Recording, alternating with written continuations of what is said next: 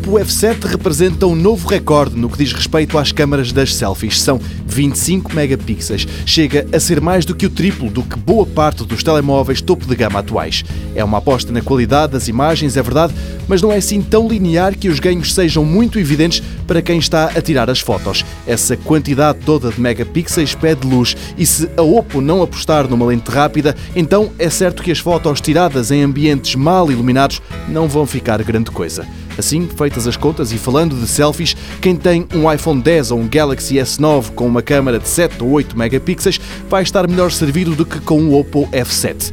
E no resto também. O ecrã é de 6.2 polegadas, com uma moldura fina, o processador é um Helio P60, vem com o Android Oreo e a câmara principal é de 16 megapixels. Depois surgem as opções, ou a versão de 4 GB de memória RAM e 64 GB de espaço, ou então 6 GB de RAM e 128 para armazenamento de dados. Um smartphone mais ou menos interessante, mas não vale a pena ficar à espera dele, é que dificilmente o Oppo F7 estará à venda fora do continente asiático.